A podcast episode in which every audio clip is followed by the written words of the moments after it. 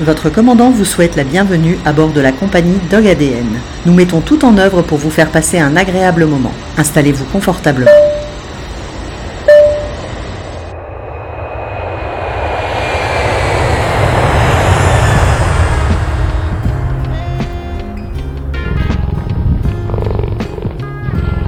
Quelle chance aujourd'hui d'accueillir Guillaume Richard qui, avec sa compagne Camille, assure au quotidien le bon fonctionnement de l'arche de Magnoac.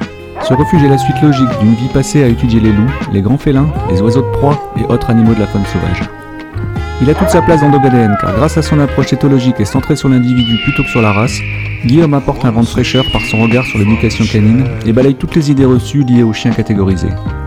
Et si cela ne suffisait pas, en 2020, il écrit un livre passionnant avec Pierre Jouventin, ancien directeur du CNRS et grand spécialiste du loup. Si vous aimez Dog ADN, aidez-nous à nous faire connaître. Pour cela, partagez au maximum et abonnez-vous aux différentes plateformes en laissant un avis 5 étoiles. Merci et bonne écoute.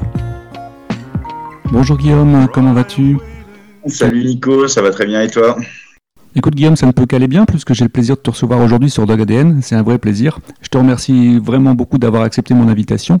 Et pour commencer cet entretien, est-ce que tu pourrais nous dire ce que veut dire l'acronyme PAM, P-A-M, qui est le nom de ta société? Alors PAM, à l'origine, c'était un projet qu'on avait prévu pour euh, le village de Saint-Marcelin-en-Forêt, c'était parc animalier marcelinois. Et aujourd'hui, en fin de compte, euh, le PAM, ben, c'est principalement une société, on n'utilise que l'acronyme, qui a plus forcément de définition. C'est une société de prestation de services animalières, tout ce qui est pédagogie, animation, conférences et intervention et consultation sur le comportement animal. Vous avez récemment accueilli trois petits renardos euh, tout mignons euh, que l'on peut suivre sur le réseau TikTok hein, avec la page que tu as créée. Vous avez déjà 57 000 abonnés si, je ne m'abuse et encore ça doit augmenter tous les jours. J'ai l'impression qu'il y a de plus en plus une sensibilité euh, des gens sur la faune sauvage. Bah, on essaye voilà, de servir des réseaux pour se faire connaître au mieux, découvrir des opportunités et puis surtout essayer de faire profiter un maximum de, sphères différentes les connaissances qu'on a accumulées au cours de ces dernières années. Euh, alors moi, du coup, j'ai commencé comme assistant vétérinaire il y a maintenant presque 16 ans, hein, ça, on passe vite quand même.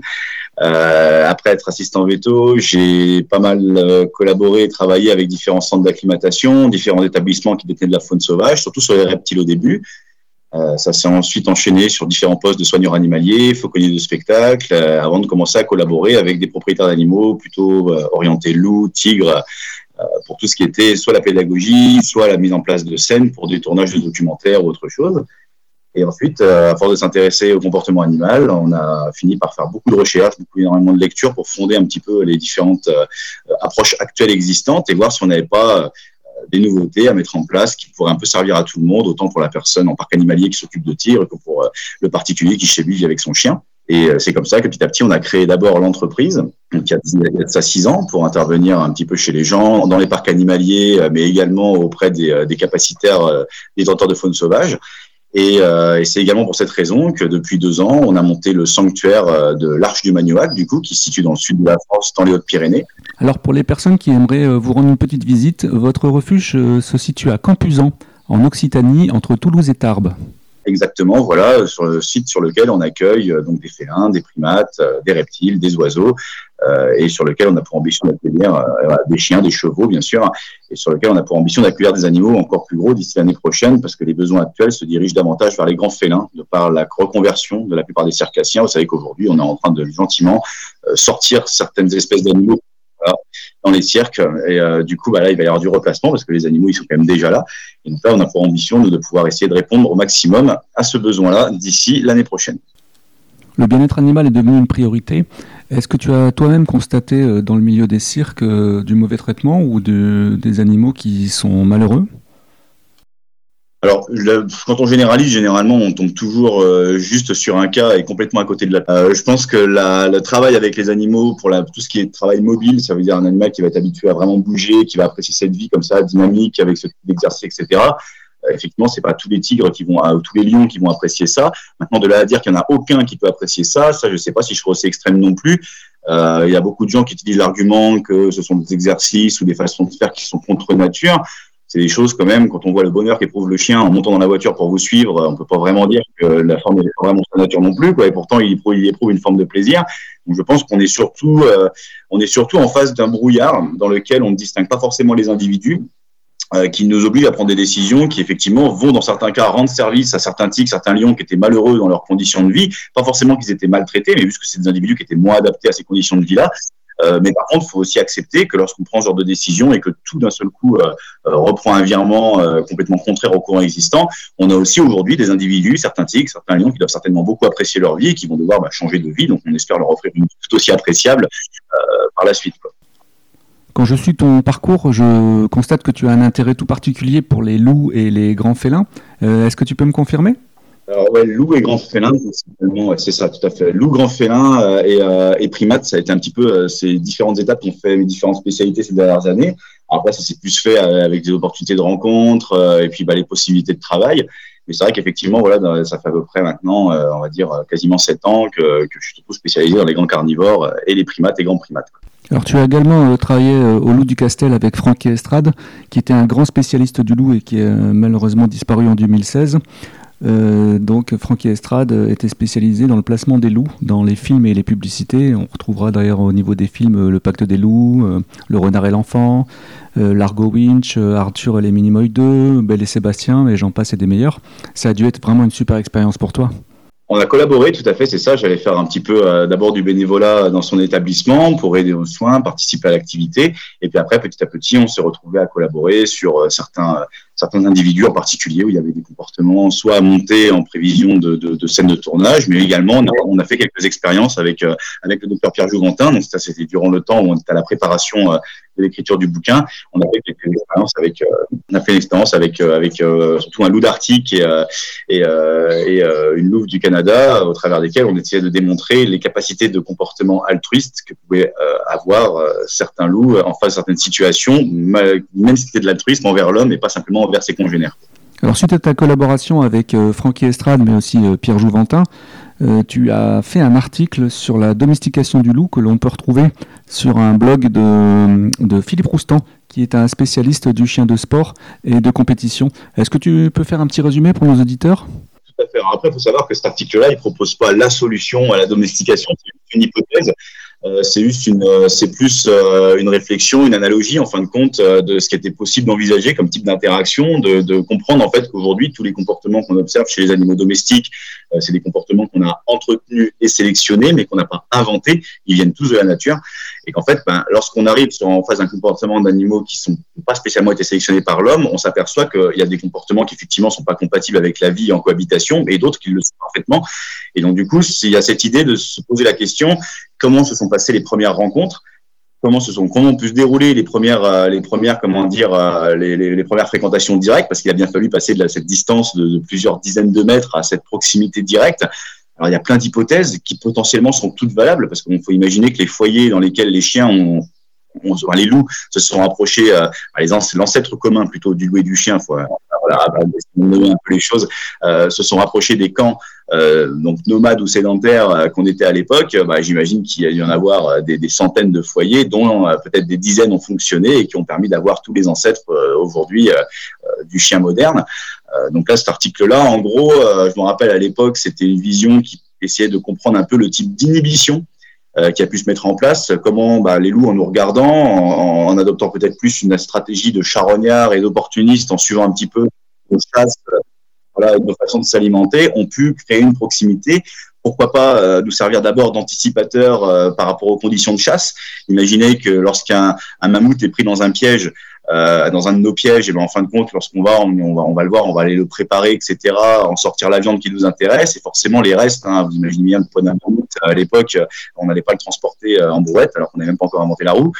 Euh, du coup, alors, on laissait sur place tout le reste. Vous imaginez bien que les loups étant parfaitement conscients que lorsqu'un animal de cette taille est piégé, une fois qu'on passait dessus euh, et qu'il était tué, etc., ils n'avaient plus qu'à consommer les restes. Bah, ils, ils, devaient, ils devaient certainement se rapprocher du camp pour regarder notre comportement, regarder ce qu'on allait ou pas aller voir le piège qui était plein. Et donc, il est possible que les loups étaient un peu nos premières mouettes hein, pour les pêcheurs en mer.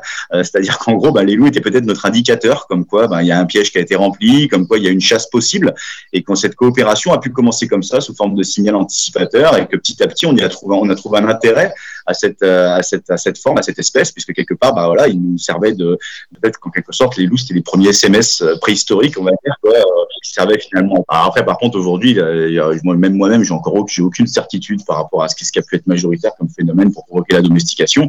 Par contre, ce qui est certain, c'est que j'essaie toujours, quand on parle de ce sujet-là, de, d'appeler, on va dire, à l'humilité par rapport à ce qu'on a provoqué euh, chez ces animaux. On n'a euh, on n'a pas créé le chien, on a entretenu des comportements existants et encore aujourd'hui, on le voit bien avec le nombre de morsures qu'on a déclarées en France chaque année, on a encore un travail par rapport à l'équilibre dans cette cohabitation malgré les minimum 40 000 ans de coexistence qu'on a avec les canidés. On constate une forte demande actuellement sur certaines races que l'on qualifiera d'hybrides d'aspect lupoïde à base de croisement loup, berger allemand, tels que le loup de Sarlos ou loup tchécoslovaque, pour ne citer que, et qui sont certes très beaux mais ne peuvent pas correspondre à tout le monde. L'approche éducative est différente, ils ont des comportements autres que ceux des races euh, qu'on va qualifier de traditionnelles. Je pense qu'il faut une certaine expérience pour acquérir ce type de chien afin de faciliter leur intégration et la vie de famille. Euh, quel est ton avis sur ce sujet? Tu y vois un danger? Alors, euh, effectivement, il y, y a des modes par rapport à des patterns, surtout. On est sur de la mode de et d'apparence. Donc, euh, il y a des, des, races qui vont effectivement des différentes races de chiens loups euh, jusqu'au Blue Bay Shepherd, en passant par les différents North Aid et compagnie, là, qui, visent à avoir une apparence la plus lupoïde possible. Alors, faut savoir, quand on sélectionne une apparence ou une couleur lupoïde, alors déjà, il n'y a pas que les chiens loups qui ont une couleur lupoïde. Vous avez des, cousins du Shiba Inu qui ont des couleurs lupoïdes. Vous avez la couleur du loup qui se retrouve également sur certains bergers allemands surtout sur les lignées de berger allemand de travail. Euh, mais que lorsqu'on sélectionne ce pattern-là, on n'est pas du tout conscient des comportements qu'on sélectionne avec, euh, et que c'est très rare d'avoir du repiquage euh, sur de la lignée de loup avec du chien loup, pour une raison simple, que c'est légalement c'est très limite, hein, c'est interdit hein, de faire du, mélange à 50-50 et de considérer ça comme du domestique. donc est-ce que c'est une dérive qui pourrait être dangereuse? C'est pas c'est qui tout double en fin de compte. D'un côté, on va avoir des animaux qui peuvent être effectivement à force d'entretenir des caractéristiques lupoïdes type craintive euh, avec certains comportements. Ça s'arrête pas à la couleur, on va dire. On va avoir des comportements qui pourraient être moins compatibles avec la coexistence avec l'homme. Maintenant, le, le, le, retour de la cuillère, on va dire, ce qui est intéressant, c'est que on a aussi du coup des questions à se poser, peut-être qu'on se posait pas avant. Euh, quand on a des comportements difficiles et qu'on se retrouve à coexister avec un animal qui vous pose problème, ça vous amène autant à, avoir certaines peines, certaines souffrances dans la coexistence, mais vous vous posez aussi des questions que vous vous poseriez pas dans un cadre, dans un contexte différent. Donc, du coup, il y a, je pense que c'est toujours pareil. On a des avantages et des inconvénients. Euh, L'inconvénient, bah, c'est quand c'est pas agréable, quand ça crée des mauvaises ambiances dans la famille et que ça provoque des abandons. Ça, c'est ça, c'est un vrai inconvénient. Mais l'avantage, c'est que peut-être on a des personnes qui, en prenant ce type de lignée, vont se retrouver confrontés à des questionnements, à des, hypothèses et à des envies peut-être de fréquenter des professionnels qu'ils n'auraient peut-être pas eu en adoptant des chiens un peu plus familiers et un peu plus apprivoisables. Si on se focalise de toute la partie euh, animalier, euh, faune sauvage, et qu'on se concentre sur la partie euh, chien, toi tu te qualifierais plutôt comment? Éducateur? Comportementaliste? Avec une approche plutôt éthologique? Alors, bah, le, terme générique utilisé, ça va être effectivement comportementaliste, dès lors que les principales, euh, les principales fonctions qu'on a dans notre métier, c'est modifier, analyser ou prévoir les comportements. Euh, c'est les trois, c'est vraiment les trois pieds du tabouret du comportementaliste. Euh, l'éducateur, on va dire, se voudrait être un peu moins intégratif dans son approche. On est généralement plus sur du domestique, on est généralement plus sur du chien ou du chat. déjà, quand on parle de perroquet, on est beaucoup plus proche euh, de, de, on est beaucoup moins dans l'usage du terme d'éducateur. Bon, après, le terme d'éducateur, c'est un terme qui, qui, qui est marketing, hein, qui s'est mis en place avec le temps. Euh, l'éducation, au sens direct du terme, euh, ne peut pas se pratiquer avec une espèce qui parle pas, en fait. C'est plus de l'hyperbole, c'est plus une exagération qui a pour vocation de la pédagogie que réellement un terme qu'on pourrait définir comme scientifique quand on l'emploie. La première fois qu'on s'est rencontrés, c'était dans le cadre d'une formation intégration qui avait duré une semaine. Hein. On était allé voir euh, des clients avec toi. Et je me souviens d'un cas euh, particulier où on était allé voir un American staff qui avait été récupéré dans des caves euh, en, en région parisienne, puisque c'était un chien de combat. Tu nous avais amené avec toi et ce staff était attaché à un poteau il fallait le détacher. Toi, tu avais donc étudié la question et tu t'étais aperçu qu'en fait, il avait une phobie par rapport à une problématique particulière. Et euh, le but était de rechercher quelle était cette problématique pour essayer d'enlever cette peur et euh, d'enlever aussi une partie de l'agressivité. Bon, je te cache pas que le jour où on est allé euh, voir ce chien, j'étais pas super super tranquille, hein, on va dire. Mais il s'est avéré qu'au bout d'une bonne trentaine de minutes, tu avais réussi à, trouver l'origine du, du, problème. Tu avais travaillé en faisant plusieurs exercices Et puis on avait réussi euh, chacun notre tour à prendre euh, ce chien en laisse. Alors bien sûr avec des précautions. Hein. Je déconseille tout le monde à, quiconque de le faire s'il n'y a pas un minimum d'expérience. Et c'était quand même hyper instructif de voir la façon dont tu travaillais, effectivement, qui était plutôt euh, orienté sur le côté éthologique et, et, recherche de besoins, en se mettant à la place du chien. La deuxième chose qui m'avait vraiment, euh, euh, qui m'a marqué d'ailleurs hein, dans cette journée euh, singulière, c'est que bah, chaque soir, hein, on faisait un débrief de la journée par rapport aux situations qu'on avait rencontrées.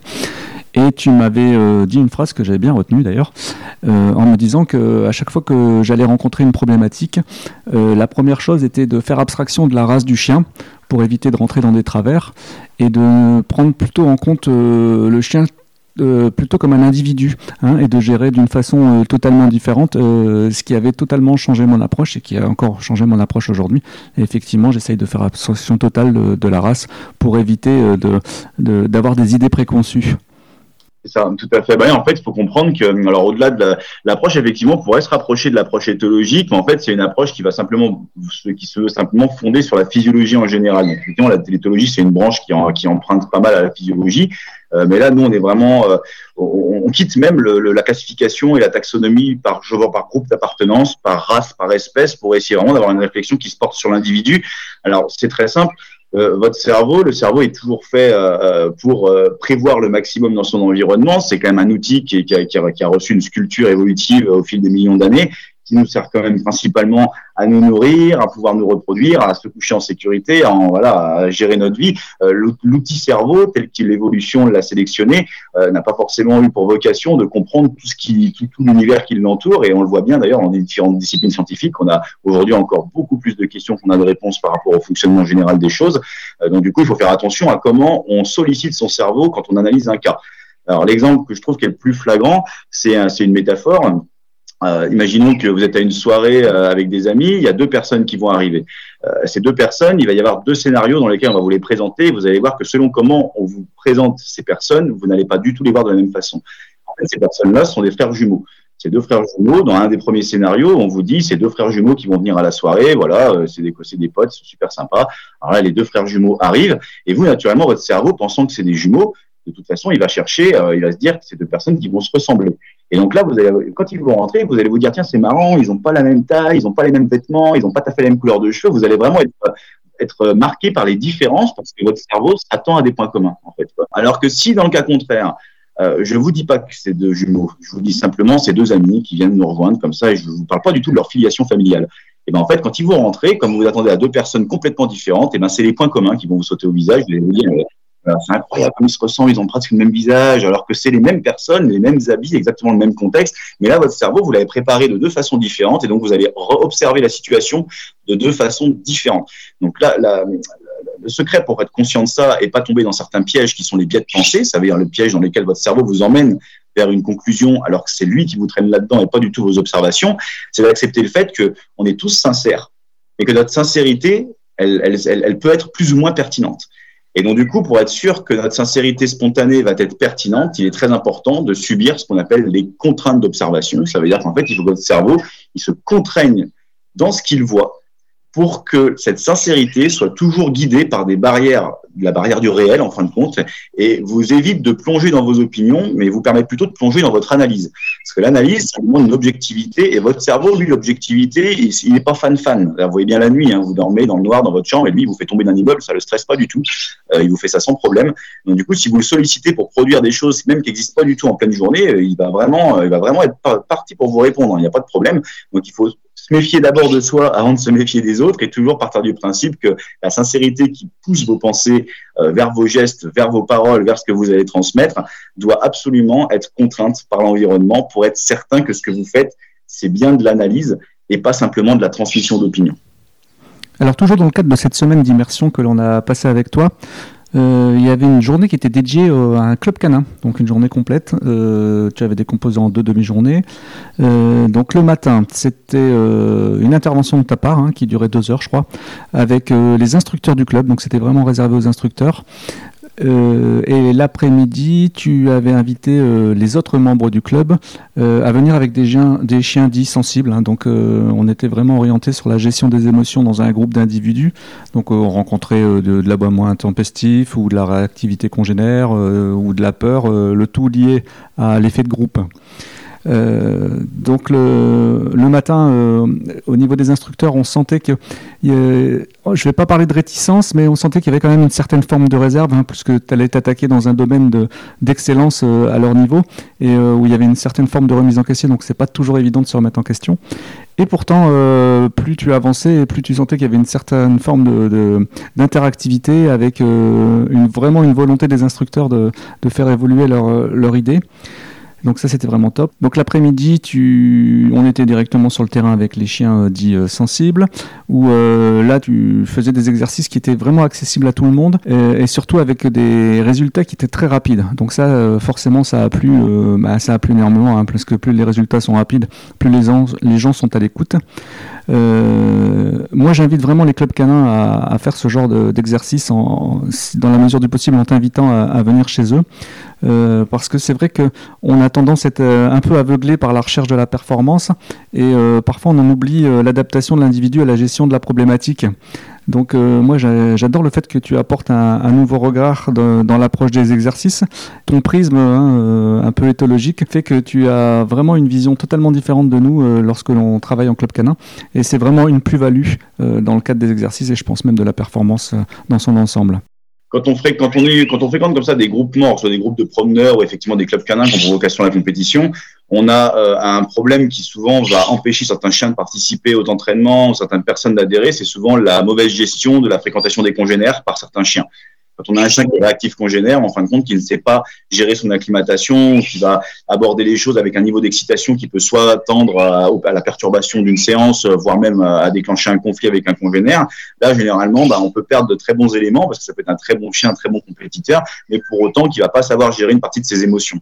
Alors ça, faut savoir que ce, cette problématique-là, elle, elle, est un peu nationale en fin de compte. Hein. -dire que la plupart des chiens que vous rencontrez, ils ont quasiment euh, euh, cette souche commune, on va dire, de problématiques. C'est notre façon de les élever qui provoque ça. Euh, là, vous avez un chercheur aux États-Unis qui, qui, qui, détaille très très bien euh, ce processus, qui s'appelle Michael Meni, et qui a fait des études par rapport aux mammifères sur l'impact de, des anomalies dans la fréquentation parentale. Alors, soit des anomalies par rapport aux parents, soit des anomalies par rapport à la durée de fréquentation.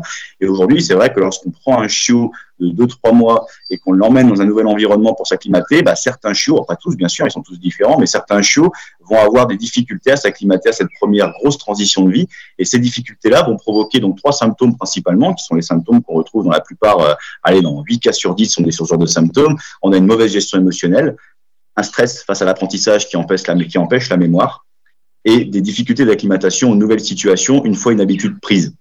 Voilà, donc ça, ces trois, ces trois symptômes-là, c'est directement lié à une anomalie dans la fréquentation parentale. Euh, d'après les recherches qui ont été menées, en tout cas, on est vraiment quasiment sûr que ça peut être ça, la souche commune. Euh, donc du coup, quand on arrive avec des chiens forcément sevrés à 2-3 mois, quand on arrive au club canin, bah, il y a des, plus de chances que, que l'acclimatation se fasse difficilement et qu'il y ait des réactions qui puissent se faire au niveau des congénères.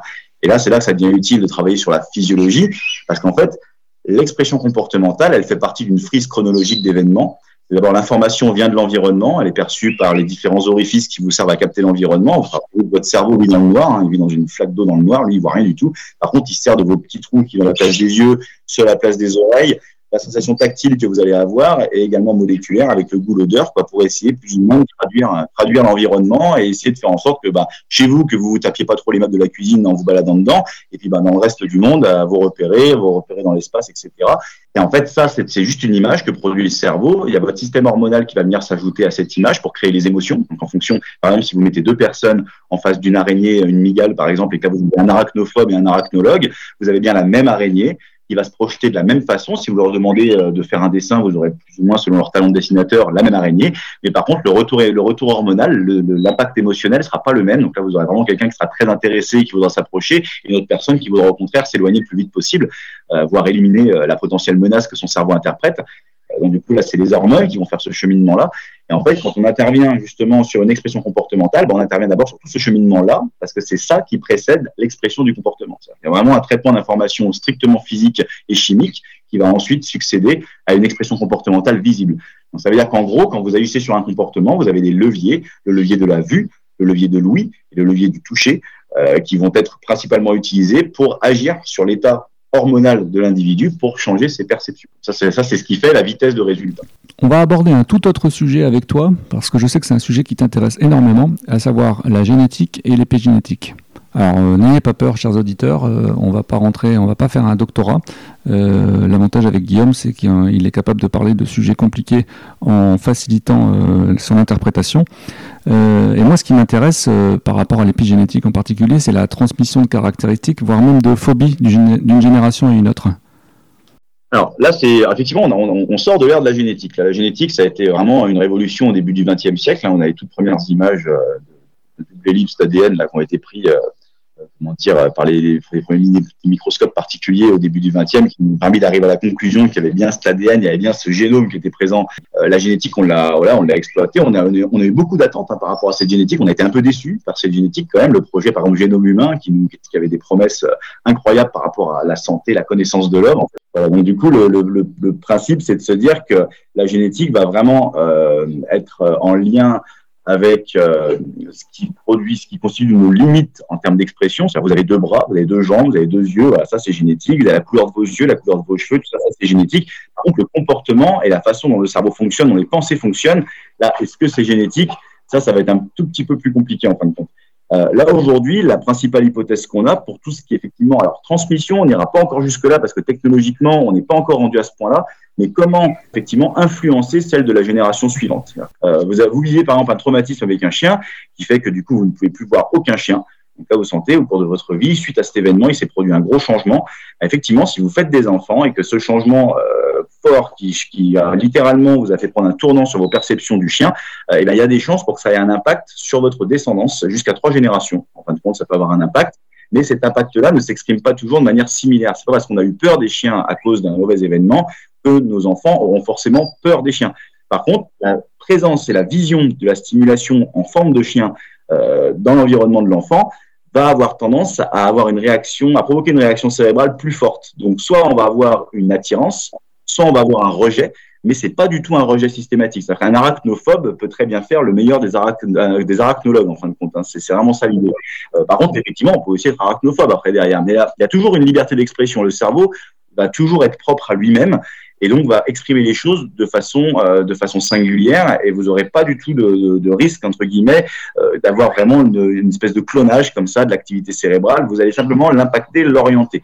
Alors ça, ces tests-là, pour ceux qui sont curieux, il y a la recherche d'Isabelle Mansuy euh, ou sa conférence les traumatismes en héritage qui est, qui est, passionnante sur le sujet, mais également vous avez euh, des chercheurs qui s'appellent Terry Wessler et Brian Diaz, qui sont américains, qui ont fait beaucoup de recherches par rapport à, ces des anticipateurs olfactifs, donc ils mettaient des anticipateurs olfactifs à la génération 1 qu'ils associaient à un choc électrique, pour voir à la génération 2, par des petits, même pas élevés par les mêmes parents, comment ils réagissaient à cette odeur. Et c'est incroyable de voir, en fin qu'à la deuxième génération, sans jamais avoir connu quelconque choc électrique, ni avoir fréquenté leurs parents, les petits vont avoir deux types de réactions, soit des phobies, donc des rejets complets de cette odeur, pas du tout parce qu'ils pensent au choc électrique, mais ils ont simplement, c'est comme ça qu'ils l'interprètent.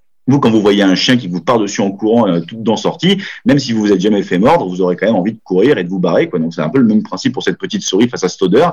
Et d'autres qui, au contraire, en sentant cette odeur, étaient très attirés par celle-ci. Et du coup, se retrouvaient complètement obnubilés par le fait de la fréquenter et de rester collés dessus. Une question qu'on est en droit de, de se poser, c'est est-ce qu'il n'y a pas un danger de faire reproduire euh, un chien qui a vécu un gros traumatisme en termes de transmission de gènes? Oui, tout à fait. Parce qu'on a des phénomènes, des phénomènes qui se passent en fin les, phénomènes qui se produisent et qui s'ancrent au niveau, au niveau euh, cellulaire ne se passent pas au niveau de la génétique, mais au niveau de ce qu'on appelle l'épigénétique. Alors ce mot-là qui est un peu bourrin, derrière ça, il y a juste un sens très simple. L'épigénétique, c'est tout ce qui est l'activité de lecture du gène. Et fin, en fin de compte, on sait aujourd'hui, par exemple, qu'en tant qu'être humain, on a entre 32 et 35, 36 000 gènes par personne. Euh, et qu'en fait, on va avoir sur tous ces gènes-là, on en a de 3 à 4 qui sont des gènes codés, c'est-à-dire des gènes qui vont servir à vous exprimer vous. Tout le reste, ce sont des gènes qui ne seront jamais activés. Et en fait, sur ces 3-4 de gènes codés, on a des petites marges de manœuvre, certains qui vont venir être masqués par rapport à la lecture du gène, d'autres au contraire qui vont s'activer. Et ça, quand ça agit sur vos cellules nerveuses et que ça participe au renouvellement cellulaire par rapport à votre cerveau, etc., ça peut littéralement changer votre façon de penser. C'est-à-dire qu'un événement vécu dans le temps présent à votre échelle à vous va avoir un impact sur l'activité cellulaire en partie de vos cellules nerveuses. Et dans, le renouvellement, vous savez que les cellules se renouvellent très régulièrement. En fin de compte, on a, on a, on a 200 types de cellules qui font un tour complet dans, dans le renouvellement tous les 9-12 mois. Et du coup, dans ce renouvellement, on va avoir littéralement une contamination de ce petit phénomène de partout et ça va changer votre interprétation, non seulement pour toute votre vie, mais en plus de ça, ça va agir également sur celle de votre descendance, comme je disais tout à l'heure, dans un sens ou dans l'autre. Donc si on part sur le principe de précaution, c'est peut-être plus prudent d'éviter. En fait, le, danger n'est pas systématique, mais par contre, c'est des variations. Je pense que quand on réfléchit sur le vivant, c'est très compliqué d'arriver à une conclusion. Est-ce que ça va être bénéfique ou est-ce que ça va être au contraire dangereux nocif Mais par contre, on peut accepter, est-ce qu'en faisant ça, je provoque plus de variations ou moins de variations? Donc là, quand je provoque moins de variations, je me dirige vers le prévisible. Quand je provoque plus de variations, je me dirige vers l'imprévisible. Mais l'imprévisible, ça peut être aussi bien le super imprévisible, bonne nouvelle, que le très mauvais imprévisible, très mauvaise nouvelle. C'est pour ça que je préfère faire quelque chose d'un peu plus objectif. Mais effectivement, faire reproduire un chien qui a vécu un traumatisme qui marque des comportements très particuliers par rapport à une stimulation, c'est accepter qu'on provoque plus de variations dans la descendance et qu'on a plus de chances de se retrouver avec des comportements exagérés face à ce type de stimulation. Mais un comportement exagéré, c'est pas toujours un comportement problématique. C'est un comportement qui peut être parfaitement euh, euh, équilibré, mais très intéressé.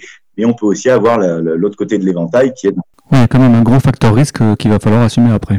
C'est ça, voilà. Après, c'est sûr qu'on est d'accord qu'il faut peser le pour et le contre. Le, facteur risque est important à prendre en compte dans ces conditions-là, parce que quand on sait qu'on met des chiens dans des familles, est-ce qu'on a vraiment envie de, provoquer de la variabilité dans ces moments-là? Alors, je t'ai entendu dire que lors de la reproduction, euh, lorsque sur une portée il y avait beaucoup plus de mâles que de femelles, il pouvait y avoir une incidence euh, sur le plan hormonal. Tu peux nous en dire un peu plus sur ce sujet-là?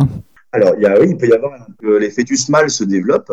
Euh, bah forcément, vous savez que les fœtus sont reliés au sanguin de la mère, donc du coup, le sang de la mère passe dans les fœtus. Forcément, les fœtus mâles reçoivent de la progestérone et des oestrogènes, donc qui sont les hormones qui sont très présentes dans le corps de la mère au moment de la gestation.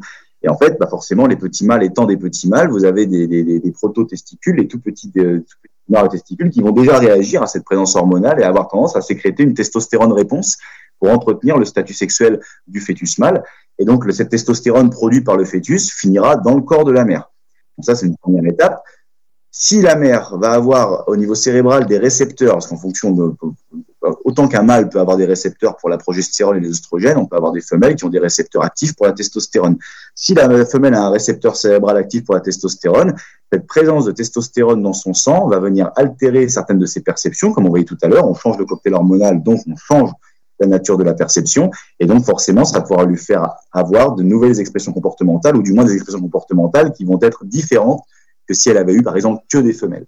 Et donc là, c'est ce qu'on appelle un phénomène qui est la femelle masculinisée. Et là, généralement, bah, comme un cerveau fait, un cerveau de, de, de chienne va être moins câblé pour traiter et gérer la testostérone, on a généralement des comportements qui s'associent davantage à l'irritabilité, à une espèce de ces, femelles qui vont avoir plus tendance à, refuser que vous approchiez de la portée, même si elles s'entendent super bien avec vous, elle va être plus irascible. On a tendance à avoir ce qu'on appelle délégage synaptique, ça veut dire qu'on a moins de possibilités de fonctionnement cérébral réponse et donc on se sent plus vite actué, on se sent plus vite mis, euh, euh, comment dire dos au mur et donc on a des comportements qui vont être davantage basés sur l'expression émotionnelle et euh, qu'on appelle le cerveau limbique en fin de compte et qui seront moins conscients, plus réflexes et qui se construiront moins dans le temps, c'est-à-dire qui se cumulent pas. Alors Guillaume, dans ton refuge, hormis les pensionnaires de la faune sauvage hein, que l'on peut rencontrer, on a également trois chiens, à savoir euh, Paikan, qui est un chien loup tchécoslovaque, Tava, un chien loup croisé, et Bonnie, euh, un berger des Caucases. Euh, avec, j'imagine, des comportements qui sont sans doute assez différents, car c'est des races variées. Et d'ailleurs, j'imagine que leur étude de comportement fait partie de ton programme de formation, peut-être avec tes stagiaires. Si aujourd'hui des personnes souhaitent adopter un chien, en refuge ou en élevage, et qu'ils souhaitent mettre le maximum de chances de leur côté pour que cette aventure de vie se fasse dans les meilleures conditions. Euh, est-ce qu'ils doivent prendre en compte le patron moteur de la race hein? Je m'excuse pour le mot, mais euh, c'est ce qu'on utilise dans les, dans les livres d'éducation canine, à savoir les caractéristiques liées à la sélection qui sont inscrites dans la génétique. Euh, je vais prendre par exemple un malinois de travail ou un braque ligné de chasse. Ou est-ce qu'on s'arrête sur l'individu en faisant totalement abstraction du reste? Ou est-ce qu'on prend tout en compte et puis on essaye de voir si ça peut rentrer dans un projet de vie? Alors ça, c'est important quand on fait de l'analyse de la modification de comportement ou euh, de la prévision de comportement, effectivement, de centrer sur l'individu. Euh, maintenant, quand il faut orienter des gens quant au choix euh, de leur individu, pour les gens qui vont adopter des chiens, effectivement, si vous faites référence qu'à la race, vous allez tomber sur du un coup ça va, un coup ça va pas. Par contre, il faut quand même faire attention à la lignée. C'est-à-dire que autant la race Mais la lignée peut être importante. Il y a des chiens qui viennent de lignées de famille, euh, qui ont été élevés que en famille depuis 20, 30 générations, auront des prédispositions, ont beaucoup plus de chances en tout cas d'avoir des prédispositions pour vivre en famille que des chiens qui vont avoir été élevés, euh, par exemple, dans des, dans des chenilles, euh, élevés façon comme on le fait encore pour certaines lignées de chiens de chasse, qui là du coup peuvent découvrir la vie en salon pour la première génération. Il y a encore une fois, c'est une question de tendance et de probabilité. On n'est jamais, on, fait jamais de la certitude et du 100% quand on parle du vivant.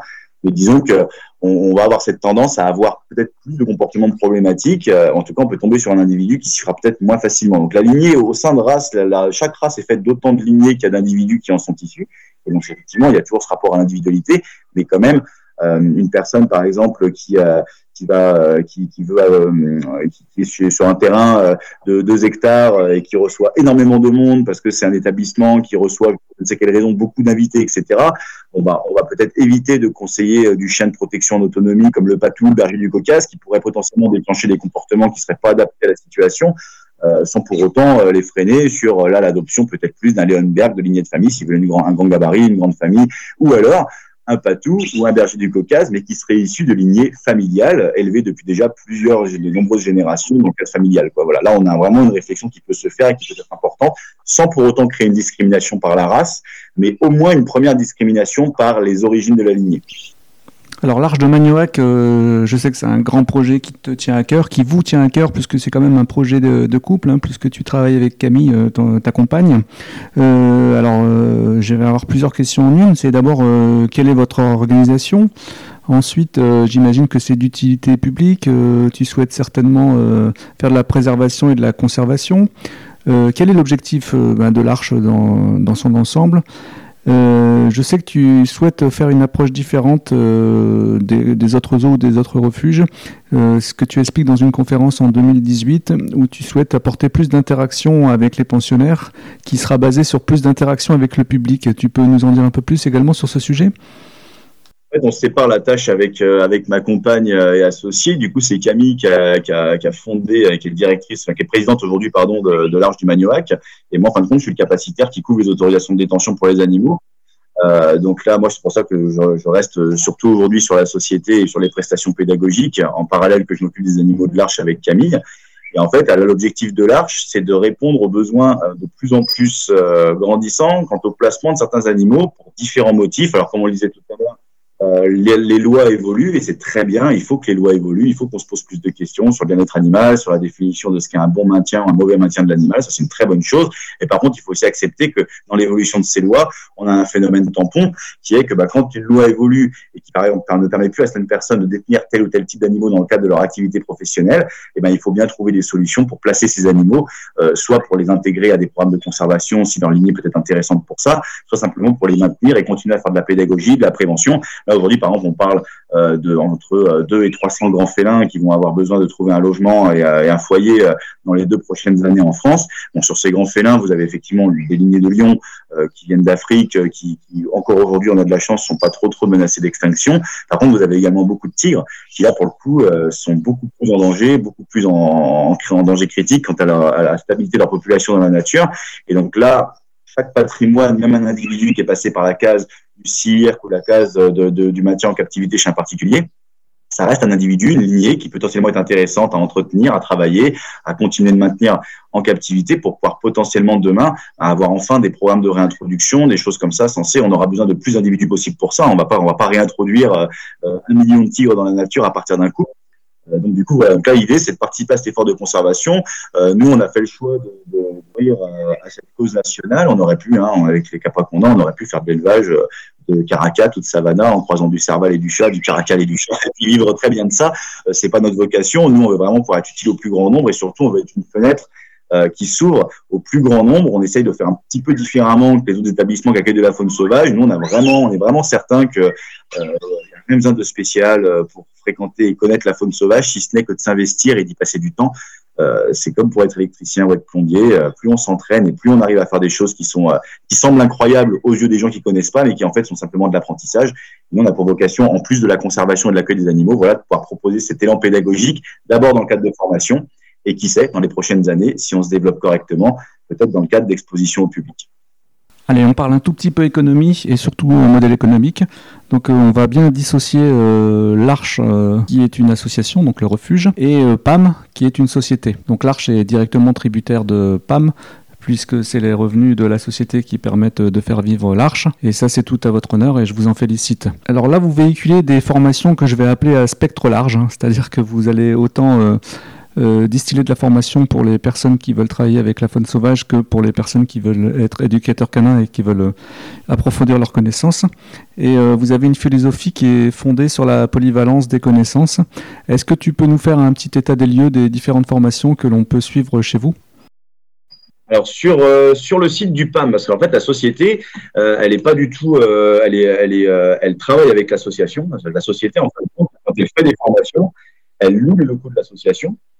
Donc chaque fois que vous prenez une formation avec le PAM, il bah, faut savoir qu'il y a entre 20 et 30 du chiffre généré qui va revenir directement sur l'association comme don, comme location de ces locaux, parce que c'est l'association qui s'occupe des animaux euh, et qui entretient les locaux et qui soigne les animaux.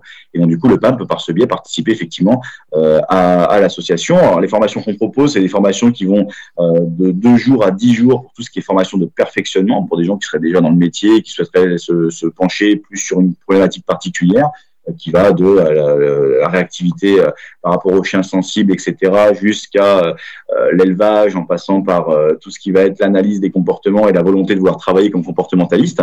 On a des cursus qui font jusqu'à 20 jours d'affilée, qui se cumulent au cursus de 10 jours pour pouvoir faire vraiment un, suivi complet. Donc là, c'est des parcours. Quand les personnes qui suivent les parcours chez nous, généralement, ça se fait sur un an, un an et demi, où vous alternez entre les moments de cours, la pratique avec les animaux du centre et les stages que vous faites de votre vers l'établissement vers qui on vous envoie pour faire, faire votre pratique et, faire, commencer à faire vos armes auprès de vos premiers animaux fréquentés.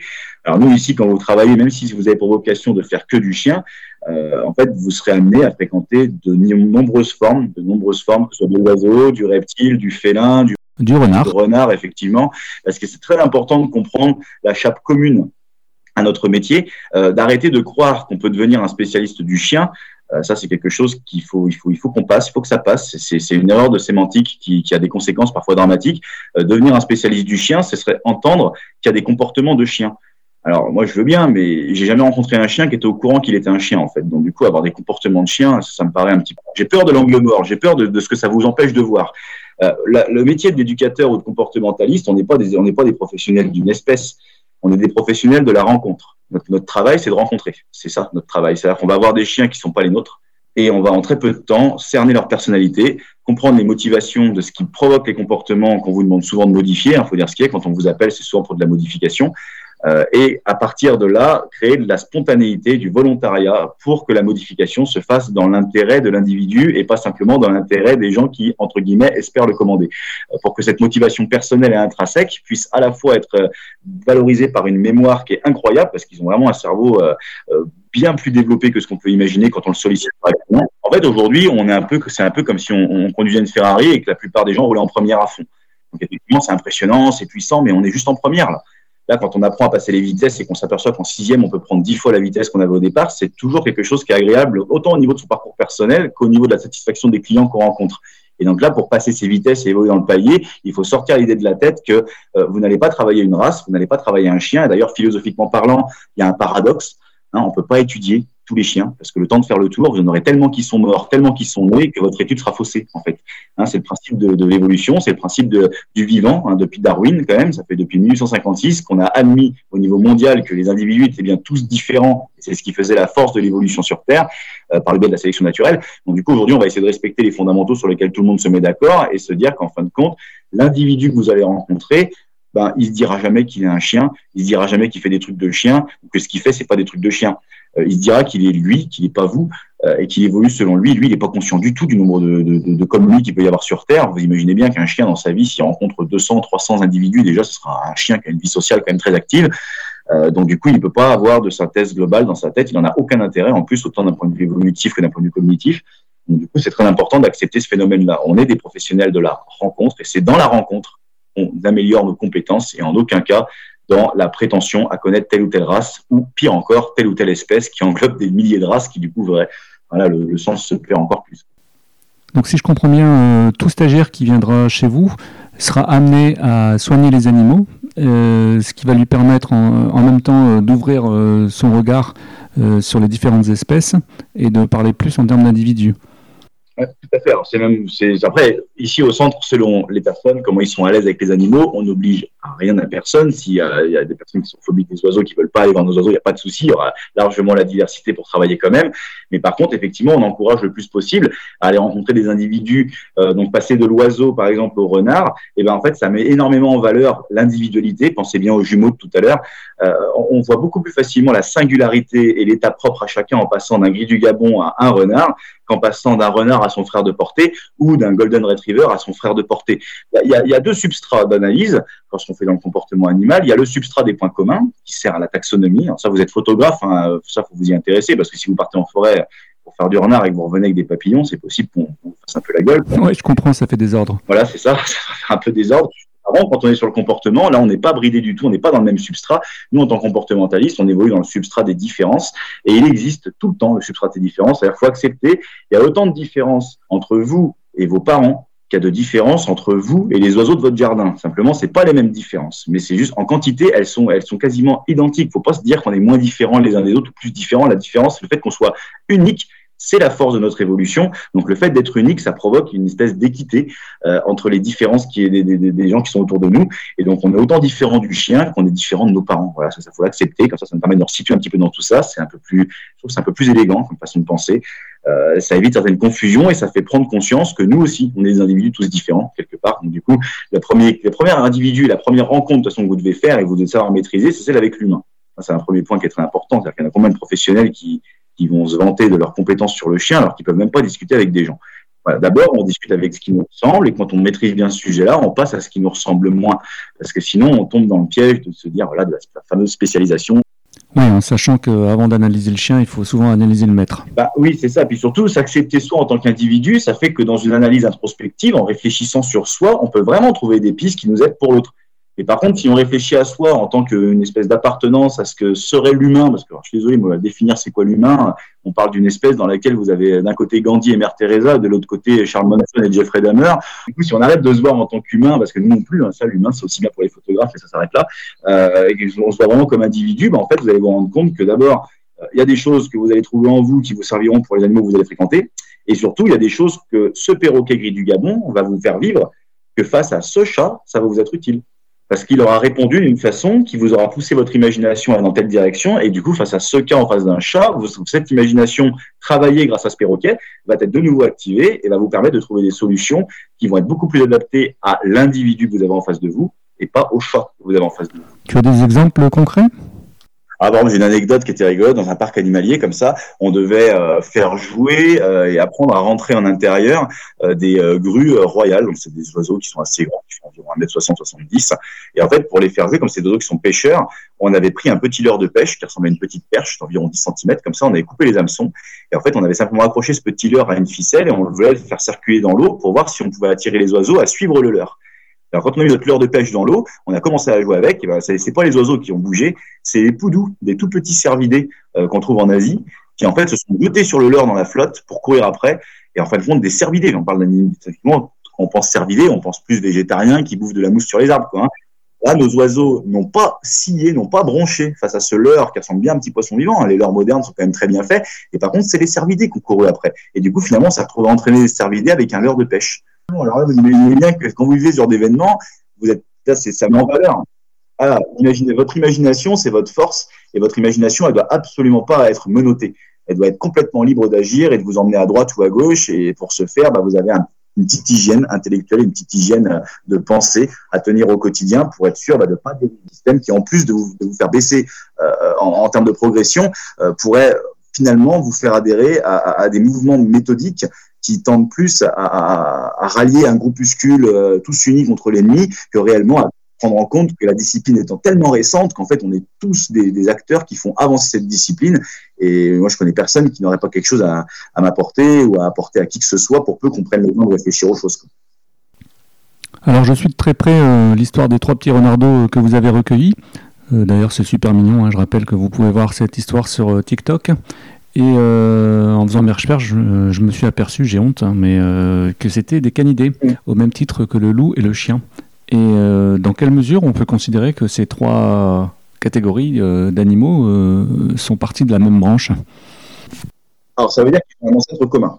En fait, il y, a un principe en science qu'on appelle le principe de parcimonie qui fait que quand on a des points communs qui sont avérés, affichés sur des lignées complètement différentes, on préfère partir du principe que c'est parce qu'ils ont un ancêtre commun, que c'est parce qu'ils ont évolué sans jamais se fréquenter pour arriver au même résultat. Le principe de parcimonie va amener à ça. Donc là, effectivement, on parle du renard comme un canidé, parce que même au niveau génétique, ça se vérifie. On voit bien, on arrive avec la génétique à remonter la chronologie comme ça évolutive sur des lignées, et on voit bien qu'effectivement, à une époque, le chien et le renard étaient une seule et même population d'individus qui se sont ensuite séparés de par leurs différentes façons de vivre. Alors je voulais quand même sensibiliser sur un point, c'est que pour euh, avoir des renards chez soi, c'est absolument interdit à partir du moment où vous n'êtes pas capacitaire, à savoir euh, à partir du moment où vous détenez un diplôme d'État. Alors je ne sais pas s'ils sont toujours euh, concernés par des maladies du type de la rage. Oui, non. Surtout, non, seulement avoir un diplôme, mais puis au-delà de ça, il faut y a des mesures sanitaires qui sont importantes à mettre en place. Quand vous rencontrez un, renard, la rage encore, ça en France, on va dire très très rare. Donc du coup, c'est presque ça dont il faudrait le moins se méfier, bien que c'est existant. Donc il ne faut pas non plus euh, euh, nier non plus le phénomène, mais c'est quand même très très rare. Par contre, l'échinococose, ça c'est un parasite qui, qui est transmissible à l'homme. Euh, ça c'est un parasite duquel il faut beaucoup se méfier. Quand vous en trouvez un renard, n'hésitez pas à le manipuler avec des gants, ne faites pas de contact buccaux ni rien, parce que l'échinococose en fait c'est un parasite qui va venir se loger principalement dans votre foie, se multiplier et qui ne va commencer à provoquer des symptômes qu'au bout de 8-10 ans. Et le problème, c'est que quand les symptômes se déclenchent, bien souvent, vous avez besoin d'une greffe de foie. Donc là, il faut faire très attention à ça. Après, vous avez d'autres pathologies qui se raréfient et qu'on trouve un petit peu encore par-ci par-là chez le renard. Bon, il y a la gale, bien sûr, mais cette gale-là, elle se transmet pas à l'homme. Par contre, elle peut se transmettre à votre chien. Ça, faites attention. Si vous avez un, renard qui va avoir soit une gale, soit des démodex qui vont être particulièrement actifs, ben, votre chien risque de se les rattraper derrière. Donc ça, faut faire attention à bien, à bien prendre soin de les amener dans des centres spécialisés qui pourront doser les traitements. On ne traite pas un renard exactement comme un chien. On fait attention à pas mettre les mêmes vermifuges ni rien. C'est pas du tout, euh, ça va pas métaboliser de la même façon. Donc on, évite les erreurs, on évite de se mettre en danger soi-même. Et si on a, euh, bah, entre guillemets, on tombe par hasard sur un renardeau qui semble affaibli, qui semble avoir besoin d'aide au point, de toute façon, si vous pouvez l'attraper, souvent c'est qu'il affaiblit. Hein. Généralement, bah, euh, moi je conseille plutôt euh, une manipulation avec serviette ou gants, mise dans une case de transport, un contact immédiat de soins ou du vétérinaire spécialisé le plus proche pour pouvoir le mettre directement à se faire soigner et surtout éviter le phénomène d'habituation à l'homme, parce que comme c'est une espèce qui est chassable, chaque heure que vous passez avec lui à l'habituer à, la forme que vous êtes, c'est d'autant plus de risques mortels pour lui dans sa vie d'adulte quand il retournera. Oui, c'est ce qu'on va appeler le phénomène d'imprégnation. c'est ça. Voilà, c'est une proie autant pour les buses et les euh, euh, grands ducs que pour nous euh, lorsqu'on a lorsqu'on a des protocoles, des processus de chasse qui sont mis en place dans les zones où le renard peut poser problème, parce qu'il y a quand même des zones où il pose problème, euh, parce qu'il se reproduit beaucoup, il est très malin, très adapté. Euh, donc du coup, voilà, il faut faire très attention à pas euh, le desservir. Et surtout, rappelez-vous bien un truc, un renard, ça vient un petit moment quand même. Si vous le gardez chez vous de manière illégale, c'est une épée de Damoclès inacceptable que vous lui mettez au-dessus de la tête, parce que si vous vous faites attraper, alors non seulement vous risquez euh, plusieurs milliers, voire des dizaines de milliers d'euros d'amende selon euh, selon la gravité de ce que vous avez fait, euh, et en plus de ça, eh ben on va vous retirer l'animal. Et là, pour le repositionner, ben, il risque d'être replacé. S'il n'y a pas des centres comme le nôtre qui peuvent l'accueillir, nous, par exemple, on a, on a quatre places pour du renard, on en a déjà trois qui sont arrivés. ben, si, si malheureusement on peut pas le, on peut pas le relâcher, hein, c'est très compliqué de relâcher un renard après des années de fréquentation. Euh, donc du coup, sachez que vous lui garantissez une vie bien plus malheureuse qu'autre chose. Quoi. Donc euh, respectez bien ces choses-là. Vous mettez pas en dehors des clous. Euh, c'est tentant. C'est vrai que c'est des animaux qui peuvent être attendrissants quand ils sont petits, mais tombez pas dans le piège autant pour votre santé que pour sa vie à lui, parce que lui promettre une vie agréable, c'est pas simplement les trois prochains mois avec vous dans votre chambre. Quoi. Il faut comprendre que ça peut faire des dégâts dans des maisons. Hein. C'est des animaux qui vivent principalement la nuit, qui, vont, qui peuvent vous retourner votre baraque en une nuit. Euh, donc du coup, vous tombez pas dans ce piège-là. Et surtout, euh, essayez au plus, plus possible de vous rapprocher des centres professionnels pour pouvoir vraiment leur donner une chance de retrouver la nature. Donc ces trois renardos ont été retrouvés sans leur maman. C'est ça. Donc sans intervention humaine de personnes compétentes, euh, ils n'avaient aucune chance de survie. Donc ces renardos ont été déposés à votre refuge. La maman n'a pas été retrouvée. Ils étaient trois. Il y en avait deux qui étaient très affaiblis, très déshydratés. De toute façon, encore une fois, les gens ont pu les attraper. C'était un sale état. Euh, sur les trois, on n'en aurait eu qu'un seul qui était vraiment à même de pouvoir survivre euh, dehors. Les deux autres, on a dû vraiment pratiquer des soins assez longs, assez, euh, assez prenants dessus pour qu'ils puissent s'en sortir. Et donc, du coup, à cause de ces soins, de tout ce que ça a demandé, eh ben, en fait, il y, a, eu une proximité inévitable aux soins qui a provoqué une, habituation beaucoup trop grande à, l'homme. Et donc là, nous, c'est pas nous qui décidons, hein, c'est pas nous qui passons commande pour nous faire, livrer des renards. C'est les vétérinaire de Toulouse qui, au vu de leur comportement, a préféré prendre la décision de nous les confier plutôt que de les relâcher. alors qu'ils relâchent, là, ils en ont relâché encore déjà trois ou quatre cette année. Enfin voilà, dès que c'est relâchable, les renards repartent dans, dans, dans l'environnement, dans leur niche écologique, on va dire. Quoi. Mais par contre, là, nous, ils nous ont été confiés parce que vraiment, c'était trop risqué, c'était peine perdue. Et surtout, comme nous, en plus, on a une vocation pédagogique, ben, là, l'école vétérinaire, ça va être très bien qu'ils seraient non seulement ben, entre de bonnes mains ici, puis qu'en plus, ils auraient vocation à servir d'ambassadeurs pour leur, leur espèce. Et que voilà, c'est toujours ça d'intéressant dans les établissements. Dans l'une de tes vidéos, tu expliques comment euh, apprendre au renardeau l'inhibition de la morsure, bah, au même titre qu'un chien d'ailleurs. C'est assez marrant. Oui, tout à fait. Bah, en fait, quand ils se testent entre eux, alors il faut savoir que le renard a un cuir particulièrement épais, même nos vétos, hein, quand ils viennent ici pour les vaccins, tout ça, ils sont impressionnés de l'épaisseur du cuir. Hein. C'est un cuir vraiment très très dur, très très épais. Du coup, forcément, entre eux, ils ont une façon de jouer naturelle qui va être euh, un peu forte, un peu comme ça, sans jamais, jamais se blesser. Au pire, ils, vont s'enlever trois poils sur les oreilles, mais ça va s'arrêter à ça. Par contre, quand ils jouent avec le même niveau de force avec vous, voilà, forcément, vous vous retrouvez un petit peu embêté parce que bah, quelque part, euh, vous avez vous beaucoup moins cette couenne qui est très très cette couenne épaisse, et donc vous allez être plus sensible aux petits mordiments. Alors l'inhibition, ça se travaille un peu au quotidien. Euh, il y a une rigueur énorme par rapport aux durées de fréquentation. Vous pouvez pas les avoir chez vous comme ça non-stop pendant trois mois et du jour au lendemain les mettre dans une volière. Ça, ça pourrait être traumatisant pour eux. Euh, du coup, nous ici, même en quarantaine, ils ont une pièce qui leur a été dédiée. Euh, on les voyait le matin, le midi, le soir, avec une autre pièce qui était plus grande qui leur servait de défouloir où ils pouvaient courir. Mais on leur a toujours appris à ce que quand on arrivait, c'était pour un petit moment, on se repartait pour qu'ils se débrouillent entre eux, qu'ils conservent leur comportement, etc. Et donc là, aujourd'hui, ben, après avoir travaillé ces différentes inhibitions, à les avoir nourris par exemple à la main, etc., pour vraiment euh, favoriser qu'ils contrôlent leur petite mâchoire. Euh, et du coup, bah là aujourd'hui, on a, on a une vie qui est très équilibrée avec eux. Ils nous voient le matin, ils nous voient la fin d'après-midi pour les soins, les nourrissages, l'entretien, etc. Et euh, quand ils nous voient, ce qui est génial, c'est qu'on a plein de câlins pendant 10 minutes, un quart d'heure, et qu'après ils font leur vie, même si on est là, ils nous oublient complètement. Et du coup, voilà, d'observer des choses très intéressantes. Par exemple, euh, quand vous avez là où le là où la plupart des chiens, vous leur mettez une gamelle, ils vont prendre un morceau et se barrer à l'autre bout de l'enclos s'ils sont à plusieurs pour manger de leur côté. Il faut savoir que quand vous mettez ça à un renard, et eh ben lui il attrape la gamelle, il se barre avec la gamelle. Hein. Donc ils ont des réflexes qui sont très très différents que ceux qu'on peut rencontrer chez la plupart des chiens. Encore une fois, je dis pas que certains chiens peuvent pas faire ça, mais la plupart, on va dire qu'on est quand même assez loin de ces réflexes-là. Et surtout, ils ont une façon de gérer. ils se créent, ils, ils, aménagent leur truc quoi. On a beau leur aménager tout, ils, ils font de l'aménagement par-dessus nos aménagements. Ils se font des terriers, on n'imaginait pas qu'ils s'en feraient ils se servent de trucs comme cabane alors que nous on voulait qu'ils s'en servent euh, comme euh, litière. Ils servent de la, ils cabane comme litière alors qu'on voulait qu'ils s'en servent comme cabane. ils, ils ont vraiment cette façon de moduler leur environnement qui est super. Je suis surpris de leur pugnacité. Je suis surpris de leur capacité à revenir, revenir, revenir sur un problème, même s'ils le résolvent pas, ils reviennent dessus. Ils sont, ils, euh, ont une, rigueur et ils ont une force de conviction on va dire, qui est vraiment très notable. Mais par contre, c'est une conviction qu'on retrouve, par exemple, beaucoup chez les mustélidés. Euh, là, pour le coup, le renard ressemble plus au furet. Quand on voit le, niveau de conviction qu'il a, toutes les personnes qui ont des furets chez eux voient de quoi je parle. Euh, le furet, c'est très, très, très convaincu et quand il a une idée en tête pour lui sortir, c'est, pas évident quoi de le faire spontanément. Le renard, on est sur deux problématiques. Il n'y a pas de problème. Euh, il va y aller, il va y retourner, il va y retourner, il va y retourner. Et c'est ça qui fait sa capacité d'apprentissage. En fait, c'est qu'il ne lâche pas l'affaire. Le renard, ça, ça va à la rencontre de l'échec et ça le surmonte pour passer au suivant. Et c'est comme s'ils cherchaient presque l'échec comme une preuve que c'était une avancée de leur part. C'est incroyable. Ils vont aller jusqu'à jusqu'à la limite, toujours la limite, toujours la limite. Et c'est ce qui fait que c'est des animaux qui sont particulièrement durs à tenir à distance des élevages. C'est qu'ils ont toujours une solution pour s'approcher de vous. Ce qui est marrant, mais à t'écouter depuis tout à l'heure, même si ce sont euh, dans la classe des canidés, on a l'impression parfois que ça ressemble plus à des chats. Enfin là, c'est, en fait ils ont ils ont des c'est, bien le problème de la de la classification. Euh, disons qu'on va retrouver un peu de tout, mais c'est pareil pour il y a certains chiens qui vont être plus chats parce qu'ils vont ils vont jouer avec leurs pattes, Chez les on a cette espèce de ouais, on a cette espèce de mix en termes d'expression comportementale euh, et physique. On est vraiment sur ce mix entre du canin, du félin et du furet. Quoi. On est un peu sur les trois. Euh, on a la colonne vertébrale, la souplesse. Vous prenez un renard sur le dos, par exemple, vous faites juste ça, il est retourné comme le ferait un chat, par exemple. Il se retourne très vite avec sa colonne vertébrale. Euh, on a des griffes qui sont semi-rétractées, donc elles sont pas complètement apparentes, mais ils peuvent les sortir quand même pour qu'elles doublent de taille quand ils les sortent pour s'agripper aux petites surfaces. Un peu plus proche que le serait le félin, par exemple. Après, ça dépend de quel félin. Par exemple, vous avez le, guépard qui n'a pas de griffes rétractibles, donc ça dépend de quel félin on parle.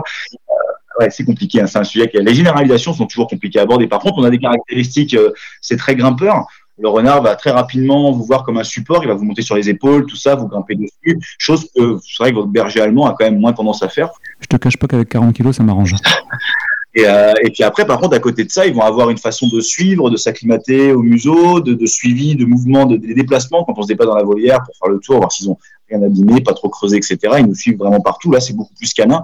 Enfin voilà, il y a vraiment, euh, c'est ça, c'est là d'où le piège de la, classification et de la taxonomie dans les expressions comportementales, c'est qu'en fait, eh ben, effectivement, on, pourrait voir du chat le fait qu'il grimpe, on pourrait aussi voir du singe, on pourrait y voir, euh, on pourrait y voir de tout. Euh, euh, pareillement pour le fait qu'il vous suive, on pourrait y voir euh, effectivement du chien, mais on pourrait aussi y voir du mouton ou du chevreuil et le vobidron, ça vous suit partout aussi. Enfin voilà, c'est compliqué, mais par contre, ce qui est sûr, c'est que c'est vraiment un assemblage, un joli panel de, plein de, couleurs comportementales qui s'affichent et qui sont bah, vraiment à part. Hein. C'est, au-delà d'être un mix de plusieurs choses, ça reste des lignées de renards qui ont leur vécu, leur sélection.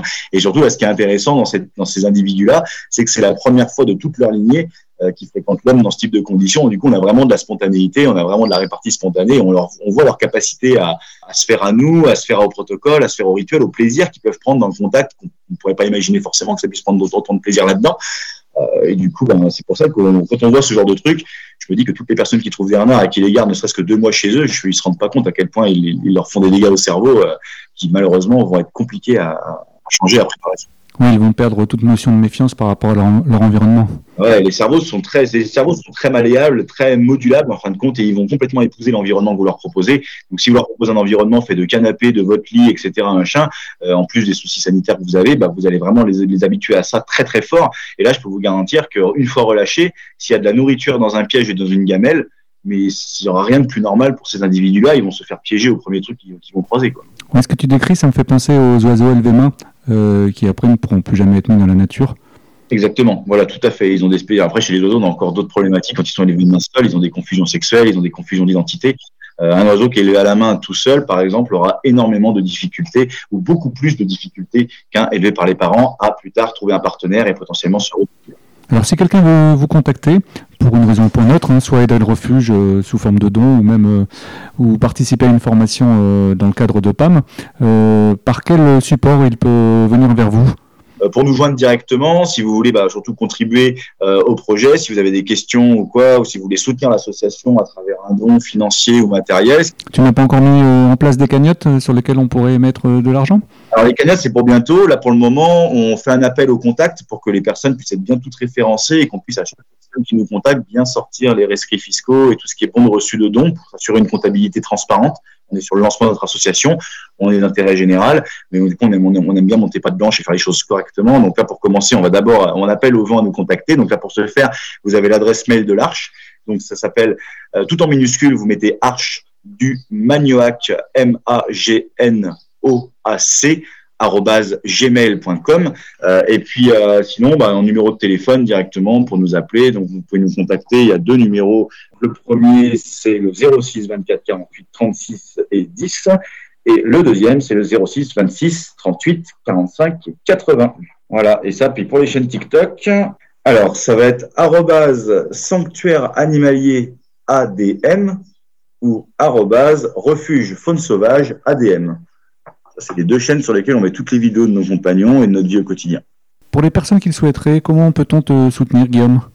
Il y a trois façons de soutenir le truc et on accepte les trois à la même hauteur. Vous avez la possibilité de nous aider à nous diffuser. Vous pouvez aux finances des installations autant avec des petits dons mensuels qui participent aux soins des animaux qu'avec des dons plus conséquents, uniques ou récurrents qui participent à la construction du parc.